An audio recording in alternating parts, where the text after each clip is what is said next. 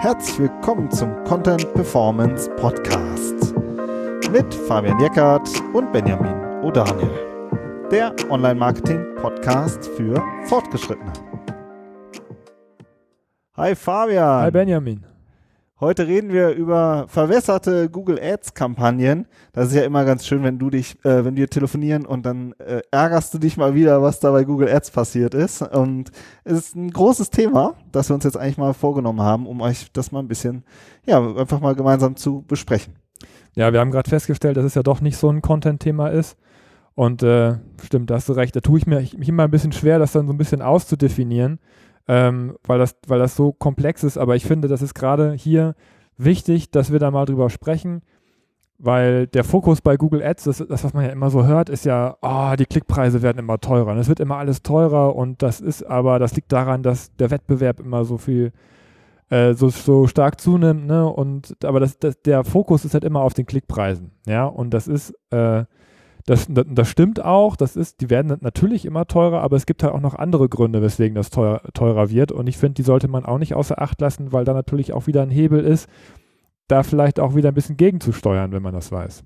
Ne? Und, genau. Ja. Wie, wie, immer, wir nehmen uns ein paar ähm, ja, Ursachen vor, wo wir das erklären wollen und nachher, nach hinten raus geht es ja darum, wie wir damit umgehen, weil wirklich dein äh, Thema ist ja immer, wie man wirklich das, den, den, maximalen Profit aus so einer Kampagne oder aus seinem Budget rausholt.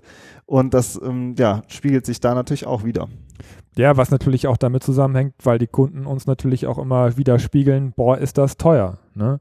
So, und ähm, ich möchte eigentlich gar nicht mehr so viel da ausgeben oder ich möchte, dass es gerne auch gedeckelt wird. Ne? Also die Budgets sind ja in den seltensten Fällen wirklich auch nach oben hin offen, ja, sondern da wird gesagt, du hast Betrag X zur Verfügung.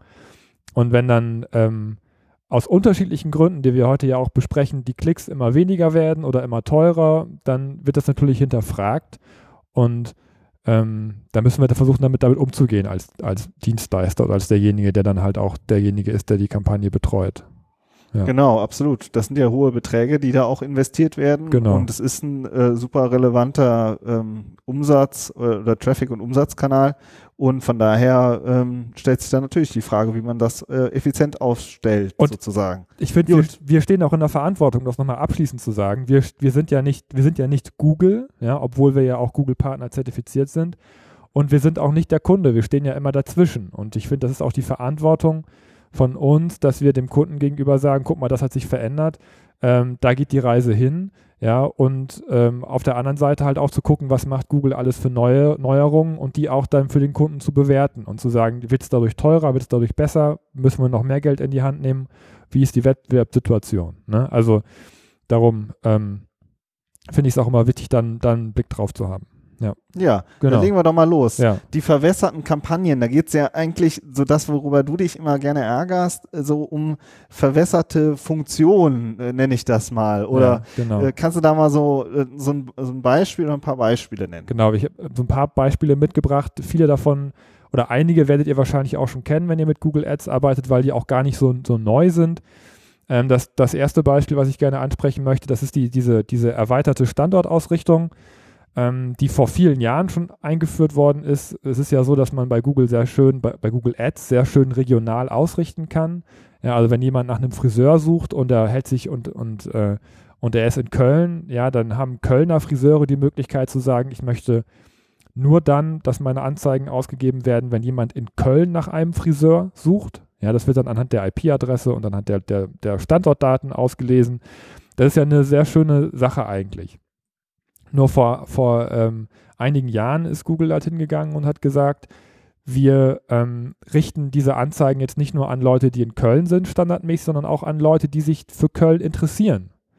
Ja, also die ihn. Ja, das sind ja nochmal ein paar mehr. Ja, das, das sind dann, das waren dann ein paar mehr. Ne? Also das ähm, können dann halt Leute sein, die in Köln nach einem Hotel gesucht oder die, die zum Beispiel in Berlin ihren Standort haben, aber die in Köln nach einem Hotel gesucht haben. Ja, und dann sagt Google, oder sagt das Google Ads-System, ja, guck, der interessiert sich für Köln und für die Stadt, ähm, möchte da offensichtlich auch irgendwie übernachten, also hat er auch was mit Köln zu tun, also zeigen wir ihm diese Anzeigen halt auch an. So.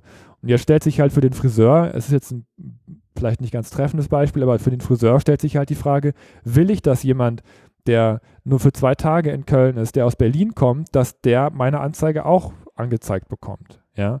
Also wenn, er sich in Köln aufhält und er sucht nach einem Friseur, dann ja vielleicht schon, aber nicht, wenn er sich gerade in Berlin aufhält. Also das ist so ein bisschen, ne, das ist das Problem bei diesen ganzen Funktionsänderungen. Das kann Sinn machen, aber das muss nicht immer Sinn für mich machen.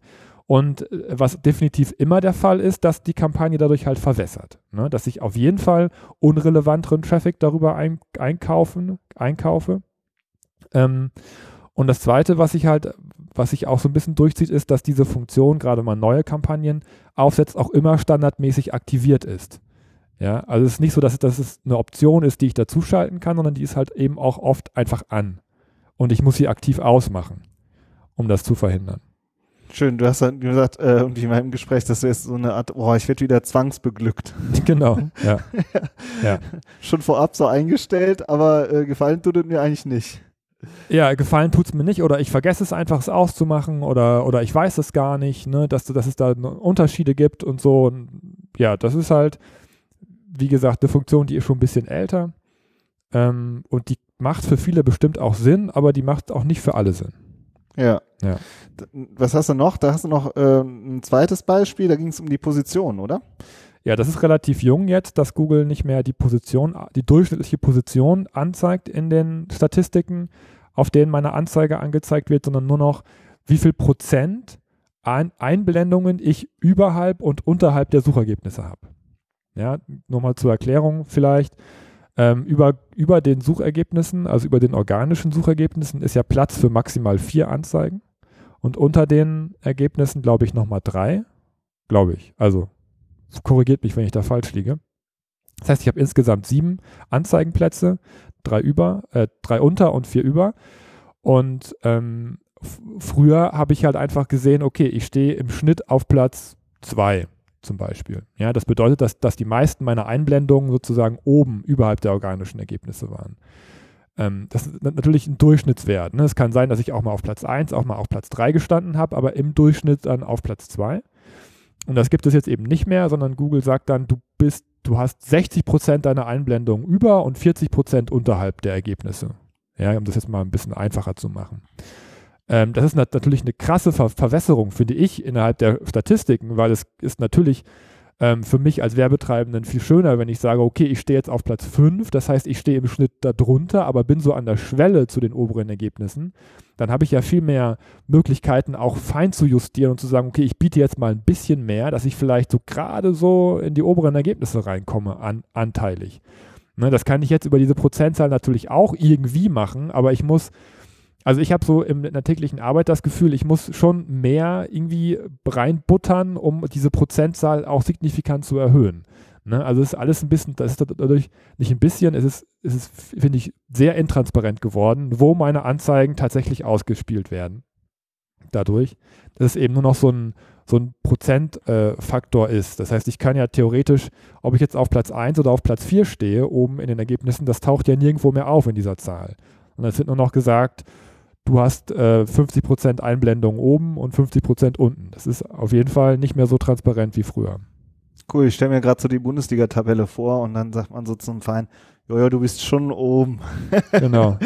Du bist Aber bin ich jetzt in der, in, in der Champions League du hast 40, 40 Prozent oder knapp dahinter? 40 Prozent Einblendung auf den Champions League Plätzen, genau. genau. Hm, und 60, ja. 60 Prozent auf den Abschließplätzen. Kannst du dann genau. ja.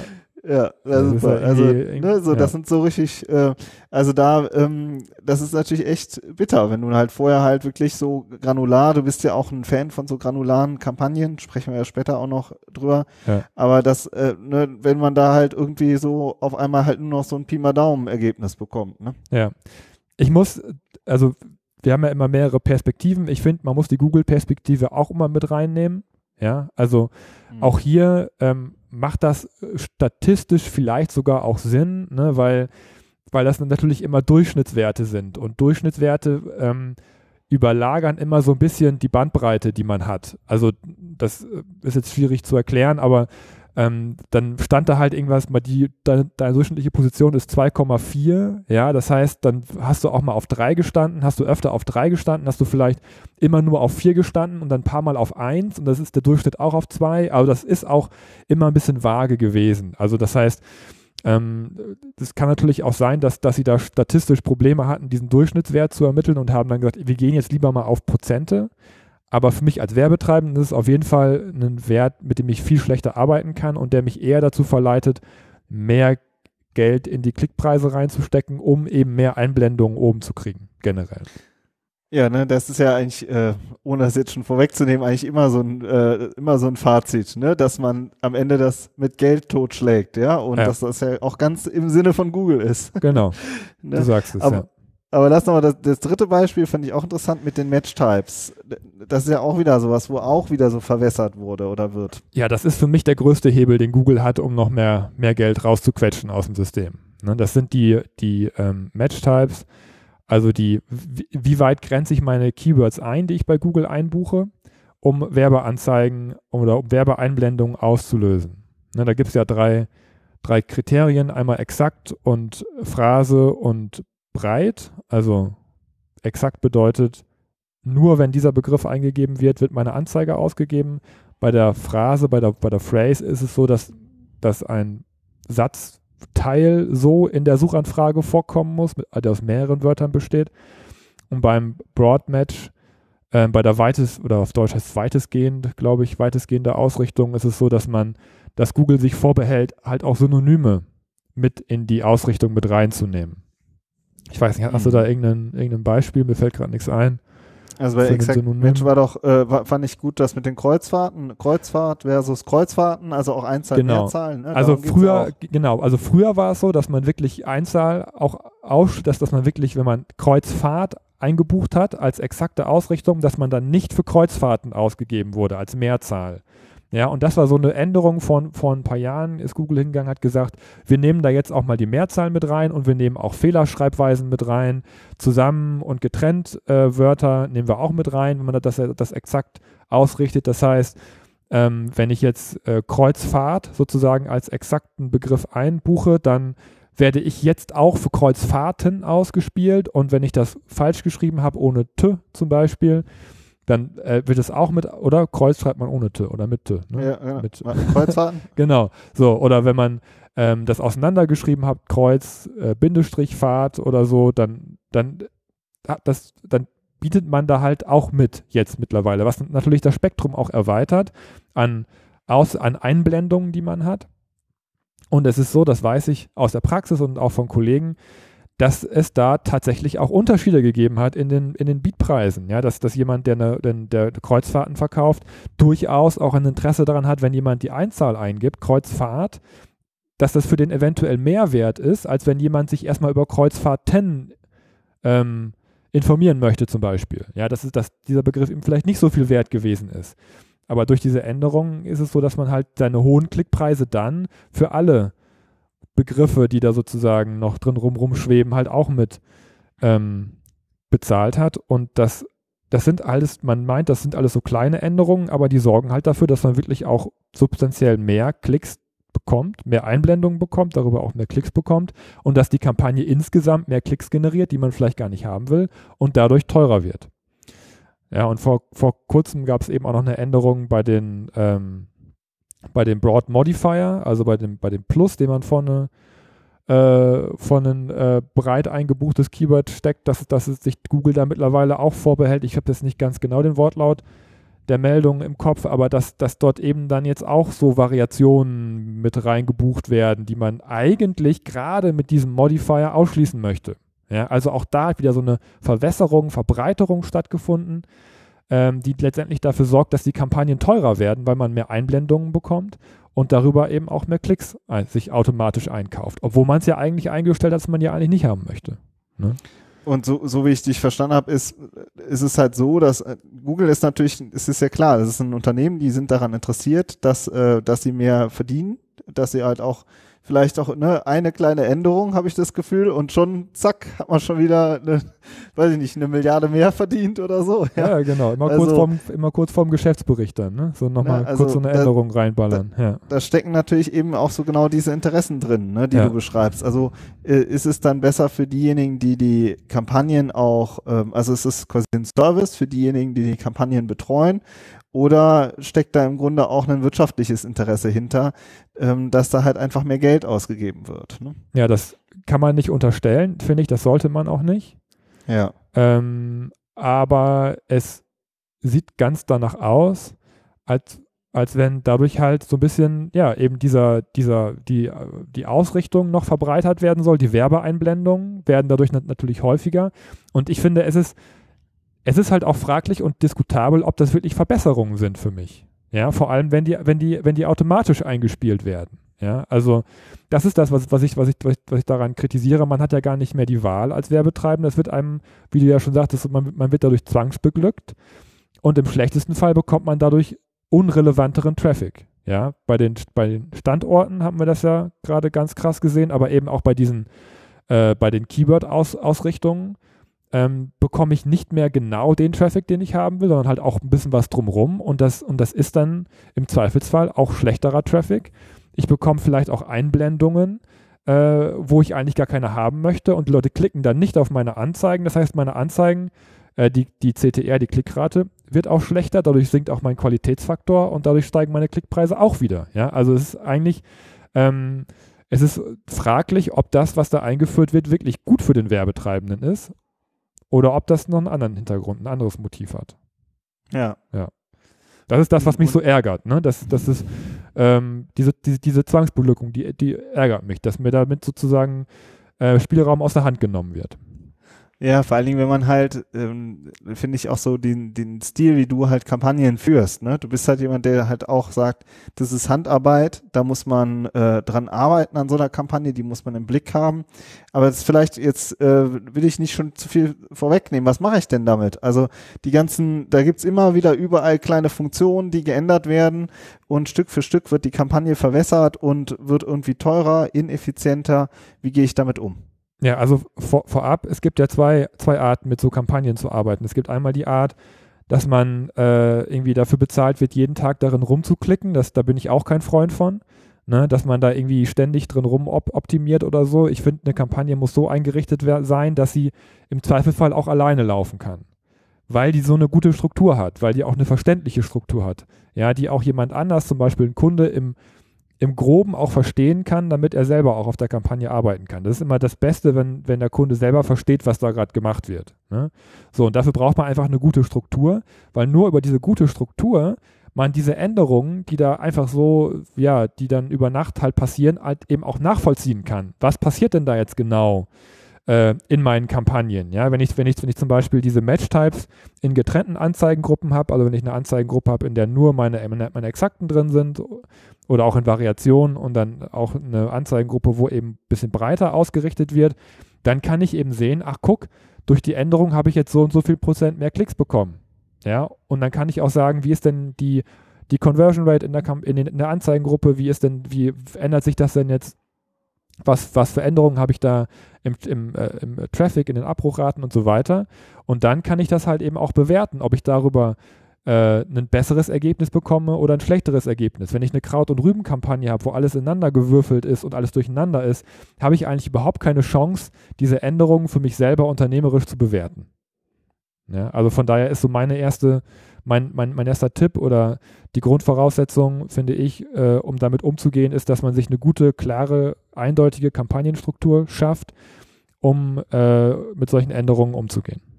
Genau. Das zweite ist, finde ich, auch so ein bisschen, das auch immer sich zu hinterfragen, oder? Was, äh, was passiert da gerade? Also was ist da gerade, hat da wieder für eine Änderung stattgefunden? Und ja, und wie wirkt sich das jetzt auf meine Kampagne aus? Genau. Und dann nach hinten raus eben auch zu messen, ne? Ja. Ja, also und ganz, ganz wichtig zu, zu gucken, ähm, wie, ja, also manchmal, bei, bei, bei manchen Dingen reicht es ja, einen Haken rauszunehmen oder reinzusetzen, ne? zum Beispiel bei dieser Standortausrichtung. Und das, ich meine, das kann man ja mal machen. Man kann ja sagen, okay, ich mache mal eine Zeit lang ohne Haken, eine Zeit lang mit Haken und gucke, wie sich mein Traffic, meine Kosten und mein Return on Invest verändert. Was ich aber nur machen kann, wenn ich vernünftig messe und eine gute Struktur habe. Ne, das ist so das eine bedingt so ein bisschen das andere. Aber wie du schon sagtest, dann muss ich das hinterfragen und gucken, was bringt mir das? Und wenn mir das nichts bringt, dann muss ich eben meine Entscheidung treffen. Das ist bei den Keywords, bei den Match-Types ein bisschen komplizierter. Aber letztendlich geht es auch darum, wenn ich merke, dass ich eine schlechtere Performance habe, dann muss ich da noch granularer arbeiten. Dann muss ich halt noch mehr mit ähm, noch mehr mit, äh, mit äh, Ausschluss-Keywords arbeiten, mit Negativ-Keywords, dass ich Dinge vielleicht ausschließe in bestimmten Kampagnen oder mit, mit äh, nochmal mit exakt Keywords, die ich dann einbuche und so. Das sind dann jetzt schon sehr fa fachliche Sachen, aber dann heißt es halt, sich nochmal ranzusetzen und die Kampagne nochmal zu überarbeiten. Ja. Ja. Ja, so ist dann, äh, das ist so ein bisschen so, dass auf der einen Seite nicht irgendwie, du hast es gerade gesagt, jeden Tag da drin rumklicken, so, das bringt's dann auch nicht, ne? Aber auf der anderen Seite eben diese Veränderungen zu sehen und äh, zu testen und dann eben nachzuoptimieren. Ja, da kommt man nicht drum rum, um eben diese einigermaßen die, die, die, letztlich die Kontrolle über seine Kampagne wieder zu gewinnen. Ne, das finde ja. ich immer am allerwichtigsten. Also ich will, weil da so viel Geld durchgeht, finde ich, habe ich die Verantwortung, die Kontrolle über diese Kampagne zu behalten und sie nicht einem Unternehmen zu geben, ähm, zu 100 Prozent, ähm, eben weil wir auch diese Mittlerrolle zu unseren Kunden haben. Ja? ja? weil das ist auch ganz oft die Anforderung, wir möchten nicht direkt bei Google betreut werden, sondern wir möchten jemanden, der diese Änderungen auch bewertet, der, der das auch bewertet, äh, was da bei Google alles passiert ähm, und der uns ein neutrales Feedback dazu gibt. Ja, und ich habe ja schon gesagt, es ist auch nicht alles schlecht. Man muss es auch, auch immer von, von, von zweierlei Warten aus betrachten. Viele Innovationen, die Google macht im Ad-System, die sind auch richtig geil. Ja, da kann man auch richtig noch was rausholen. Ähm, aber es gibt eben auch Änderungen, die sind in erster Linie erstmal nur teuer. So, und das eben rauszufiltern, dafür sind wir da. Und äh, wie, wie checkst du das alles? Also, wie kriegst du das mit?